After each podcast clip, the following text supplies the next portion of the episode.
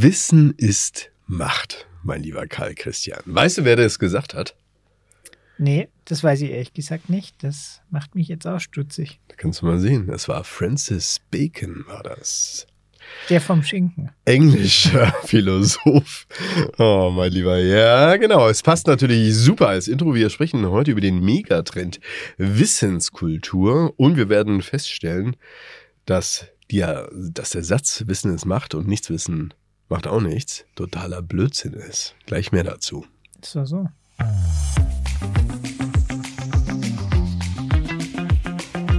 Bei Benzmann, der Podcast. Management und Märkte im Wandel mit Rolf Benzmann und Karl Christian Bay. Und damit Herzlich willkommen, ihr Lieben, zu einer neuen Folge von Bei Benzmann, dem Management-Podcast, mit meinem bezaubernden Co-Moderator Karl Christian, der es leider nicht gewusst hatte, dass wir im Eingangsbereich, als er vorher hier zu unserem Podcast-Studio kam, einen riesen Türstopper auf dem Boden installiert haben. Tja, Wissen ist Macht. Ja, Wissen ist Macht. Und versucht hatte, diesen wegzukicken mit seinem leichtfüßigen Fußelein, ja. Mit dem Spielbein. Ja, ja, ganz genau. Es hat leider nicht geklappt. Wie geht's dir denn? Ja, geht so. Also ähm, heute äh, bin ich tatsächlich etwas angeschlagen, aber gut versorgt. Mhm, ja, im wahrsten Sinne des Wortes angeschlagen. Selbst angeschlagen. Kai Christian, heute ist der letzte Teil ja. unserer zwölfteiligen Megatrend. Der vorletzte, oder? Der Serie. letzte inhaltliche. Aber genau. wir machen ja noch einen Abschluss und ja, die Globalkritik oder Erläuterung? Genau so ist es. Wir werden nämlich heute ähm, den, den zwölften von zwölf Megatrends besprechen, nämlich Wissenskultur. Und ähm, in der nächsten Folge, das schon als kleinen Spoiler vorweg, werden wir nochmal ein Fazit sozusagen unserer Lessons Learned aus mhm. den vergangenen Folgen ziehen und das Ganze auch nochmal kritisch reflektieren, was wir denn eigentlich alles so in den vergangenen Folgen gelernt haben. Aber da sind wir ja eigentlich schon beim Thema. Das, was wir ja hier machen, ist ja im weitesten Sinne. Ja durchaus Wissensvermittlung. Genau, Absolut. Edutainment. ja, es geht schon auch um die Frage, was ist eigentlich Wissen? Was ist denn für dich eigentlich Wissen? Oh, gute Frage.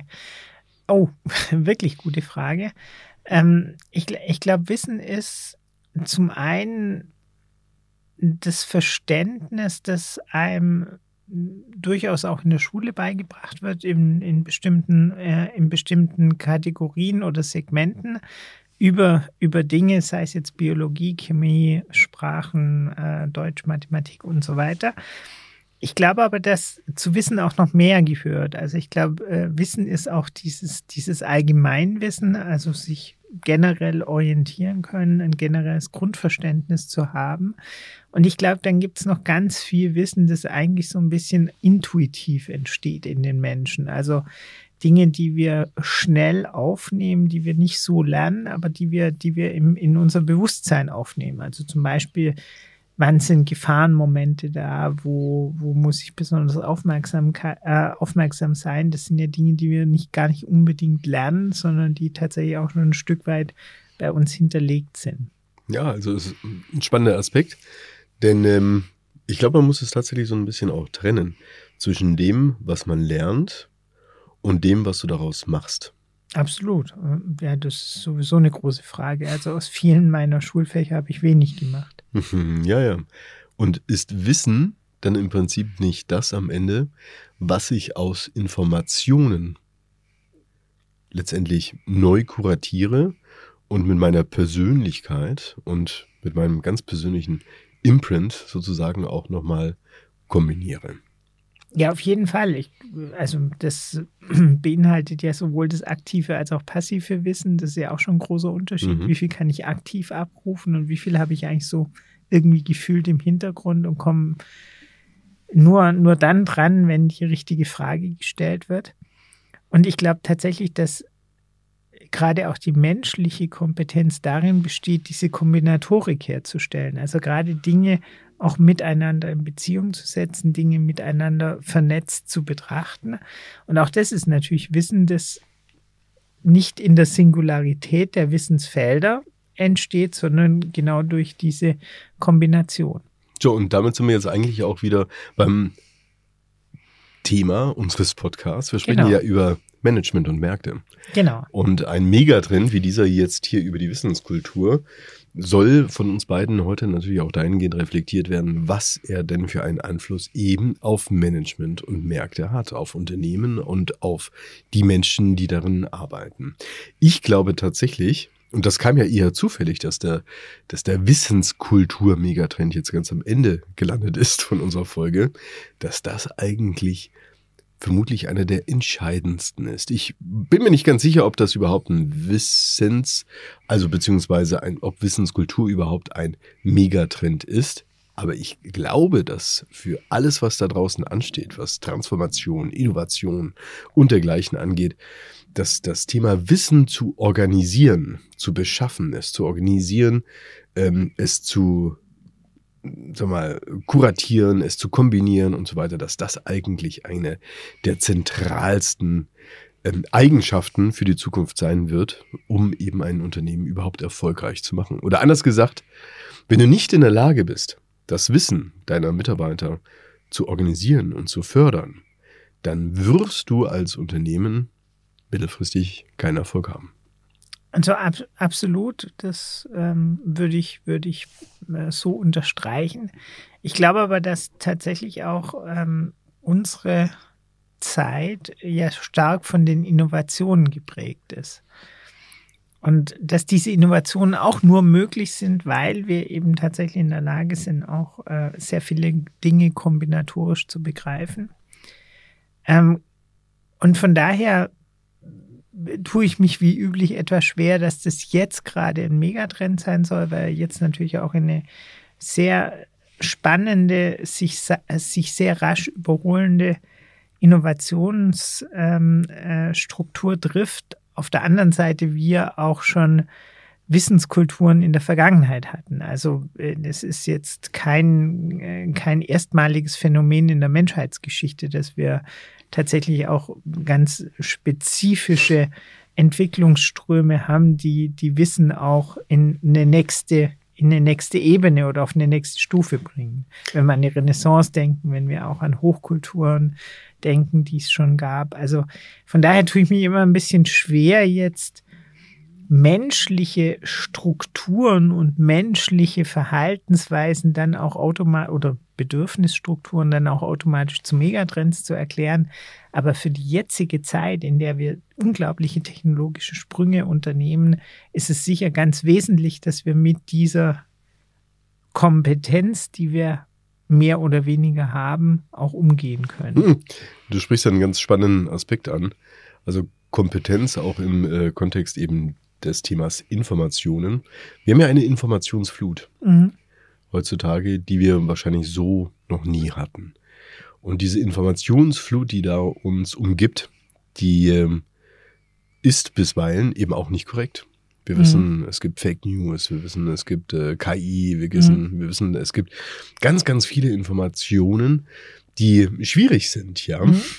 Und die Frage ist natürlich schon, wie kannst du aus diesen Informationen ein Wissen schaffen, welches dir am Ende dient? Mhm. Oder welches Wissen brauchst du im Vorfeld, Mhm. um die Informationen entsprechend einschätzen zu Mhm. können? Und das ist, glaube ich, ein ganz ähm, wichtiger Punkt.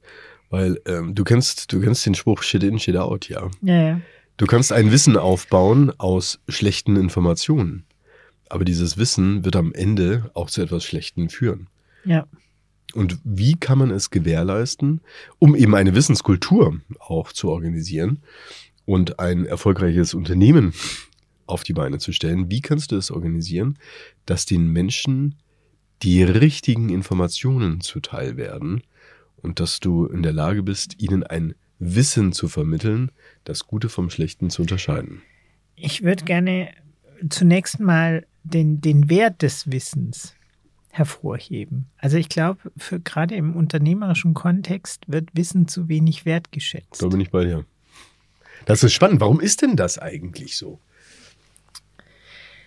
Weil wir ja, das so eine einfache Frage ist es dann doch nicht. Ähm, ich glaube, das liegt daran, dass wir Wissen zum Teil bei den Älteren als Erfahrung abtun, also auch Mhm. nicht mehr als, als Wissen, das wertschöpfend ist.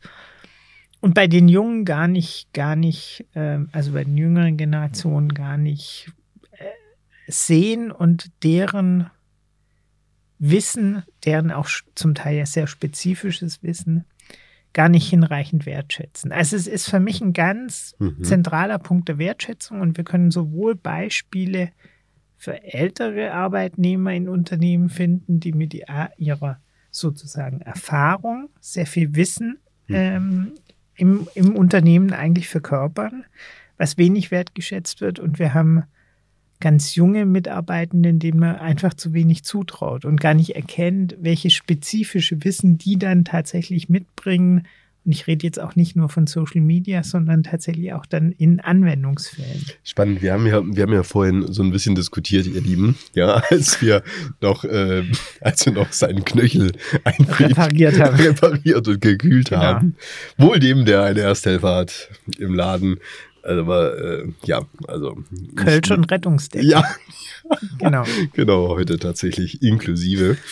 Ähm, was soll ich eigentlich sagen? Genau, also wir, wir sprechen über die Mitarbeiter, wir sprechen über das Thema Wissen. Ah ja, genau. Und zwar Wissen wertzuschätzen setzt ja voraus, dass du den Willen hast, Wissen auch zu erkennen oder zumindest zu suchen Mhm. bei deinen Mitarbeitern. Und ähm, in der Tat, wir hatten vorhin eben so ein bisschen diskutiert. Es äh, ist immer öfter, finde ich, in Unternehmen, gerade in solchen unsicheren Zeiten wie jetzt, zu, zu äh, erfahren und auch zu sehen, dass ähm, Kultur mal wieder eigentlich so das entscheidende Thema ist, ja. Und welches Verhalten legt ein Unternehmen an den Tag in einer Stresssituation?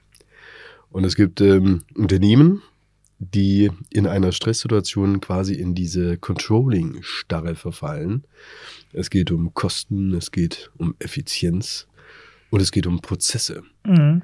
Und ähm, sie greifen dann auf ein Instrumentarium zurück, welches, glaube ich, total klar, logisch, Mhm. nachvollziehbar und vor allen Dingen aber auch berechenbar ist. Mhm.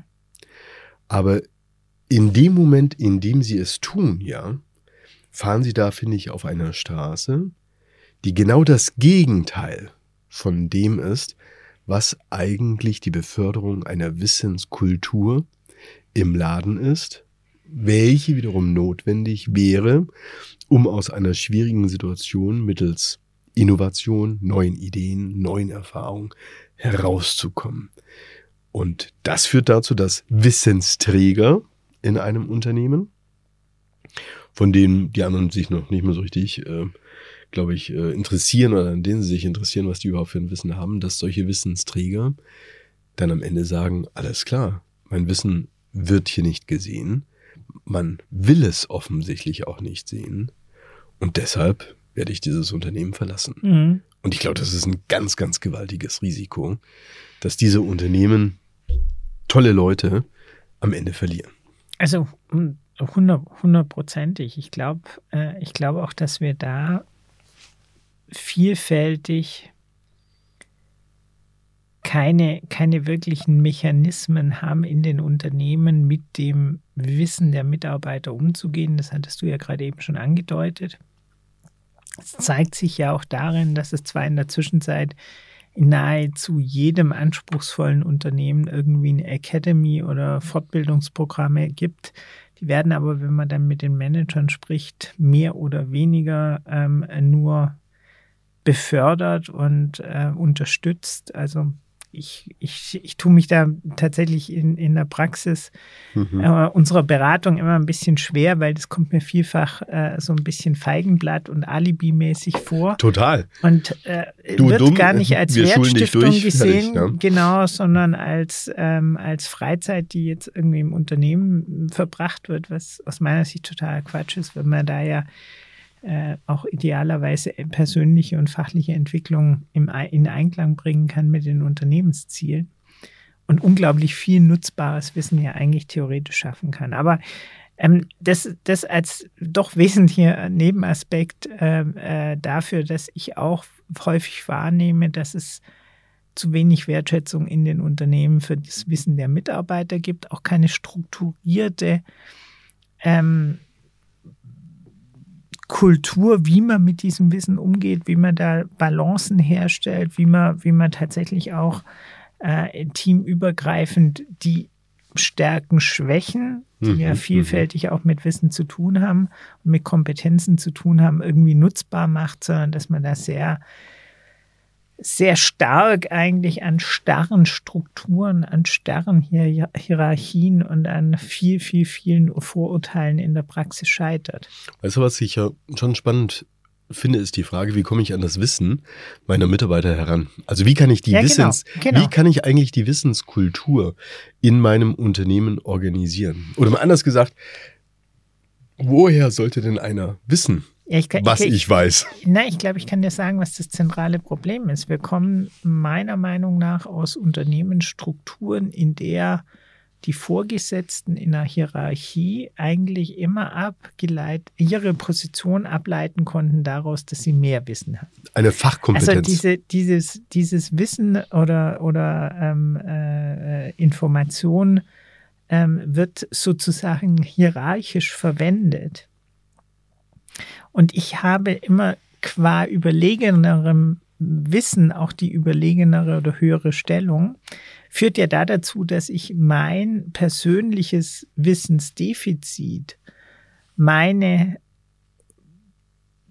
mein Wunsch an Unterstützung durch meine fachlich Untergebenen und deren Wissensvorsprung eigentlich auch systematisch gar nicht richtig befördere, mhm. sondern im Gegenteil unterdrücke, mhm. weil ich ja immer derjenige bin, und das ist ja so, das sieht man ja an so, an so Schlagwörtern, die wir ja immer in jedem Unternehmen finden, Vier-Augen-Prinzip, Kontrolle durch den Vorgesetzten und so weiter. Es unterstellt ja immer tatsächlich, dass sozusagen der allumfassende Wissensträger ist der CEO. Mhm. Und dann, dann mhm. bröckelt es so nach unten runter. Und ähm, auszubildende Praktikanten sind sozusagen die letzten in dieser, in dieser imaginären ähm, Nahrungskette.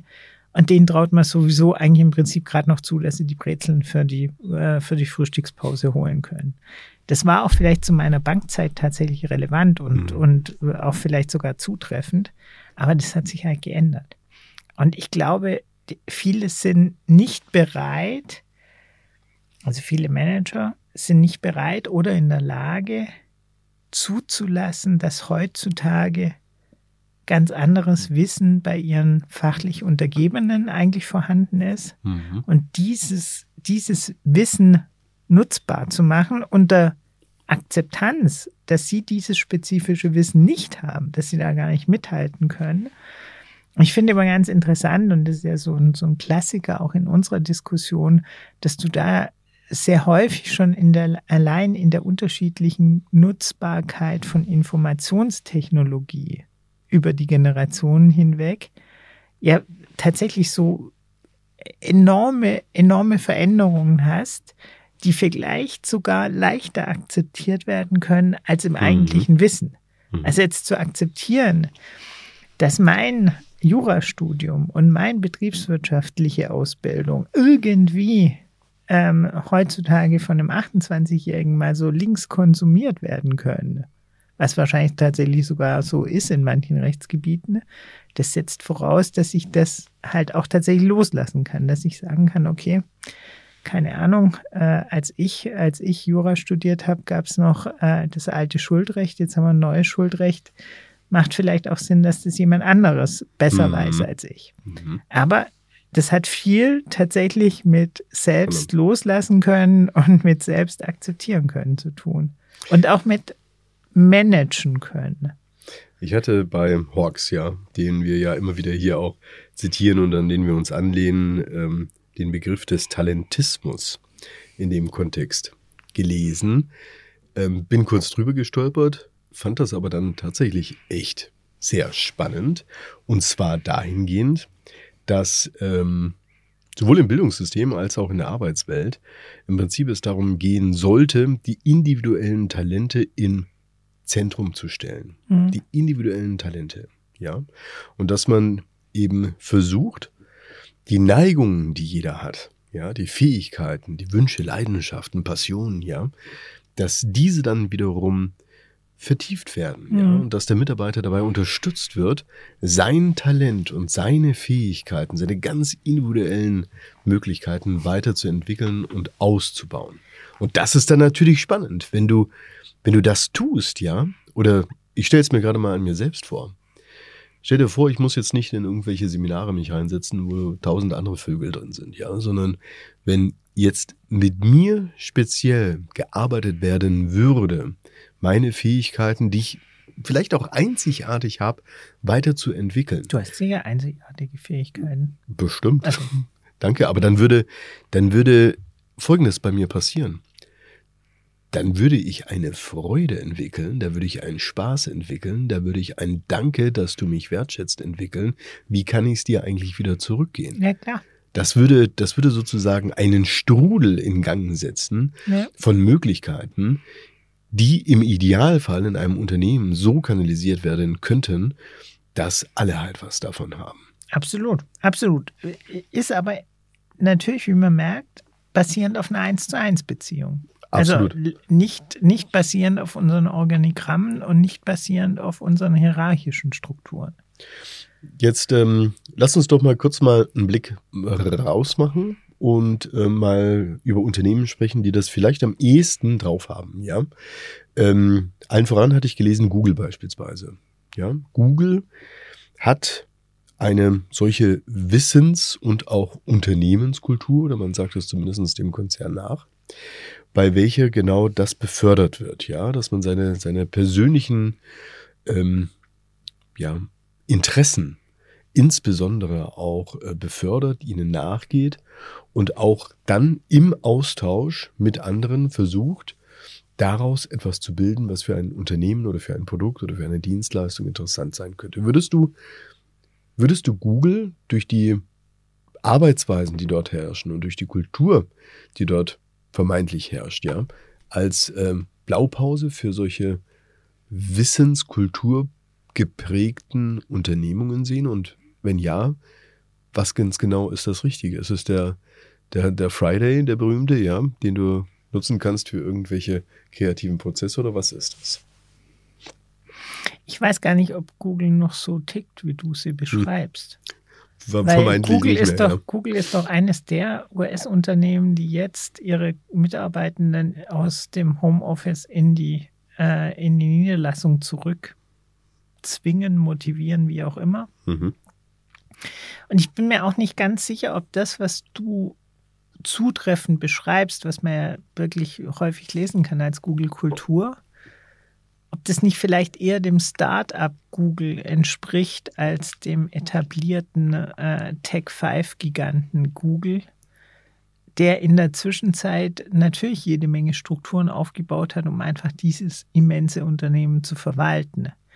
Und Verwaltung, die irgendwann notwendig wird, verändert halt nun mal tatsächlich auch die, die Form der Zusammenarbeit. Das ist definitiv so. Und das wird ja von vielen, die den Sprung aus kleinen Unternehmen in größere Strukturen mitgemacht hat, und das erlebe ich selbst jeden Tag bei bei, ist diese Veränderung etwas, was die Menschen schwer akzeptieren können, die von Anfang an dabei waren, weil es verändert sich, es ist nicht mehr, fühlt sich nicht mehr so an, als mal äh, in der Garage oder an einem Tisch zusammensitzen mhm. begonnen hat.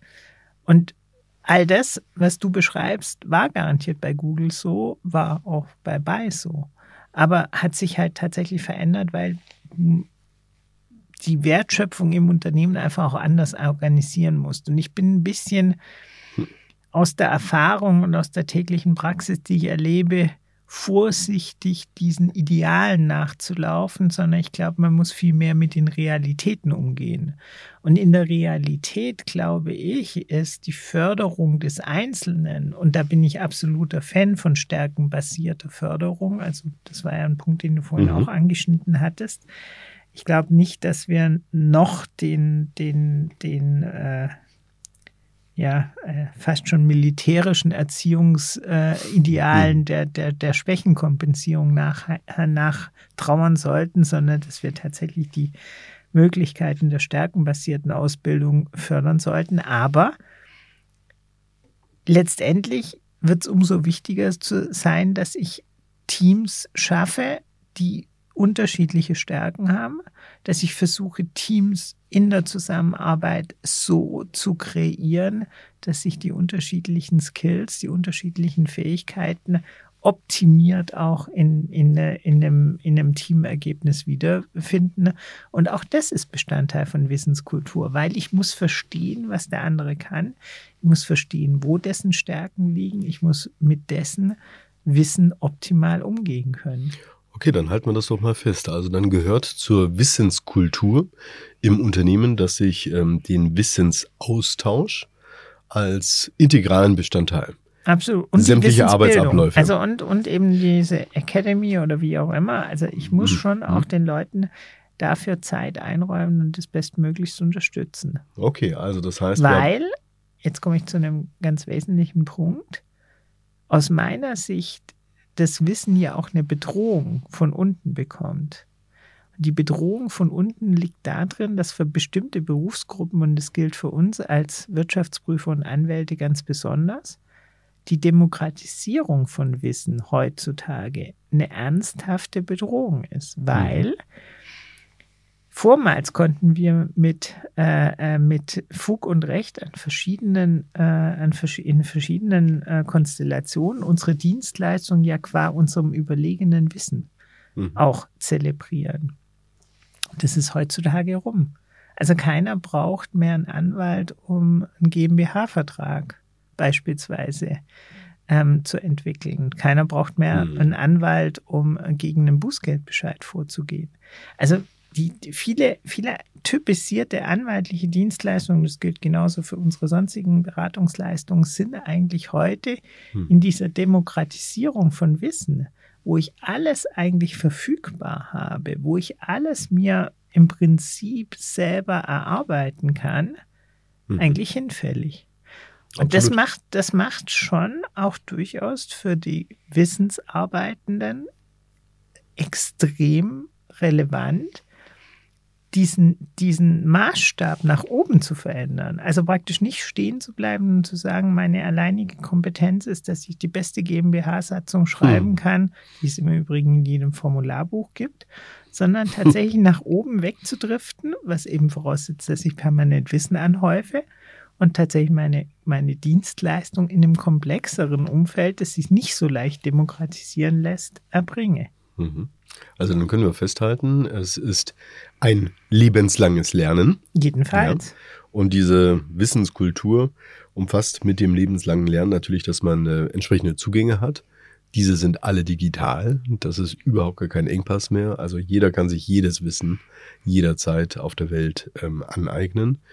Es geht darum, dass bei diesem lebenslangen Lernen man natürlich darauf achten muss, was kommt rein in die Birne. Also mhm. sprich, die Qualität der Informationen ist entscheidend. Es geht darum, dass ähm, mit dem, was sich einer aneignet, dass ich ihn dabei begleite, dass er sich diese Dinge aneignet, an denen er auch Interesse hat, einen Spaß entwickelt, weil dadurch entsteht natürlich mehr Motivation. Wenn ich das geschafft habe, dann ist mein nächster Job, das zweite sozusagen, einen Wissensaustausch zwischen meinen Mitarbeitenden herzustellen. Weil aus diesem Wissensaustausch entsteht ja wiederum, ähm, entstehen wiederum Ideen, Innovationen und so weiter. Aber damit das alles passieren kann, braucht es, glaube ich, noch eine ganz zentrale Voraussetzung und das ist eigentlich das Thema ähm, wiederum im, im kulturellen Kontext. Eigentlich braucht es dafür Vertrauen, ja. Absolut. Und zwar in allen Richtungen. Ja, also ich, ich glaube sowieso, dass wir ähm, in den nächsten Jahren über nicht so intensiv reden werden wie über Vertrauen und Verantwortung. Also das sind, das sind für mich schon zentrale Werte, die du brauchst, um mit diesen technologischen Sprüngen, mit veränderten Strukturen, mit größeren Herausforderungen irgendwo ein, ein, äh, umgehen zu können und äh, irgendwo Lösungen zu finden. Weil die individuelle Lösungskompetenz ist bei vielen Themen tatsächlich erschöpft. Und Vertrauen zeigt sich ja dann vor allen Dingen auch, insbesondere, wenn ein Fehler passiert. Ja. Ja, also solange alles gut ist und alles bestens läuft, alles prima, ja. Aber wann drückt sich denn eigentlich wirklich Vertrauen aus und wann drückt sich wirklich auch Offenheit aus? Doch an sich dann, wenn du mal echten Bock geschossen hast, oder? Ja, absolut. Also ich glaube, ähm, ja, diese, diese Fehlerkultur, das ist schon ein ganz wichtiger Punkt, wobei ich mich gerade so ein bisschen schwer tue, äh, die Fuck-Up-Nights oder hm. ähnliche äh, zelebrierten ähm, äh, äh, Hochfeste von Fehlern irgendwie als, als besonderen Gewinn darzustellen. Ich glaube eigentlich tatsächlich, ähm, die, die, die Aufmunterung individuell zu demjenigen, der den Fehler gemacht hat, hat mit Abstand die größte Wirkung. Also mir schweben da die Aufmunterung, wenig, also ihm genau, mir schweben da tatsächlich eher so Bilder vor wie äh, aus dem Sport, wenn äh, hm. Spieler, Spieler der, der von zum Beispiel einem Eigentor betroffenen Mannschaft dann zu dem Spieler gehen oder verschossene Elfmeter im, äh, im Elfmeterschießen sind ja auch so ein Klassiker. Mhm. Äh, wenn da dann die Spieler getröstet werden, ich glaube, das hat ehrlich gesagt viel, viel mehr mhm. Wirkung und, und viel, viel mehr auch ähm, äh, von der, von der, vom, vom Sinnbild her auf mich, als wenn man da jetzt irgendwie sagt, wir feiern jetzt die Fehler ab mit irgendwie einer äh, zelebrierten künstlichen ähm, Show. Also das, das ist es nicht für mich, aber es ist, glaube ich, auch ein individuelles Thema. Mhm. Ja, aber es passt, finde ich, ähm, primär auch so ans Ende hier unseres heutigen Podcasts. Ja, ja. Weil, ähm, ja, es genau eigentlich das befördert, was wir auch eingangs gesagt haben, ja. Dass es eben darum geht, ganz individuell Menschen zu betrachten und sie zu begleiten. Absolut. Mit ihren Fähigkeiten, mit ihren Talenten und letztendlich dann auch mit, mit ihren Niederlagen. Aber das ist eben keine Geschichte, die du, ähm, ja, was weiß ich, über irgendwelche Dashboards machst, sondern es ist etwas, was letztendlich eine gute Führung auch ausmacht und ähm, die Nähe zu dem einzelnen Mitarbeiter kennzeichnet. Und mhm. ob du in der Lage bist, eine solche Vertrauenskultur aufzubauen. Denn diese ist wiederum Voraussetzung für diese Wissenskultur, welche wiederum Voraussetzung dafür ist, dass du einzigartige Produkte schaffst und dich gegenüber dem Markt abheben kannst. Mhm. Also in der Tat, summa summarum, ein Megatrend, den wir hier sehen können? Oder ist das jetzt sozusagen alter Wein in neuen Schläuchen? Eigentlich war es doch immer schon so, oder? Also ich glaube auch, dass es ehrlich gesagt immer schon so war und ich weiß nicht, ob die, ob die Entwicklung des iPhones als Smartphone irgendwie der größere Sprung ist, wie der, wie der, der ähm, im vergangenen Jahrhundert ähm, äh, stattgefundene Sprung von der Pferdekutsche ins Auto. Also die, wie gesagt, ich glaube, ich glaube, das kommt uns jetzt also wahnsinnig dynamisch vor. Und ja, es stimmt, es ist wesentlich dynamischer als vormals, aber dass die Menschen schon immer eigentlich eine besondere Fähigkeit hatten, auch durch ihre geistigen Kapazitäten und damit das Wissen schon immer eine relativ hohe Relevanz hatte, das scheint mir kein Megatrend und keine Erfindung des 21. Jahrhunderts zu sein. Lieber Karl Christian, was für ein schönes Fazit, ja. Herzlichen Dank und was für eine. Leitet ja geradezu in unsere Schlussfolge ja. über. Ja, genau, ihr Lieben. Ähm, wir werden in der nächsten Folge werden wir einen Rückblick über die vergangenen zwölf Megatrends machen, über die wir gesprochen haben. Und wir werden vor allen Dingen unsere persönlichen Lektionen, die wir daraus gezogen haben, mit euch teilen wollen. Wir würden uns sehr freuen, wenn ihr wiederum mit dabei seid. Alle zwölf Folgen gehört habt. Bleibt neugierig und bis zum nächsten Mal in zwei Wochen. Macht's gut. Tschüss. Das war bei Benzmann, der Podcast. Management und Märkte im Wandel mit Rolf Benzmann und Karl Christian Bay. Bis zum nächsten Mal.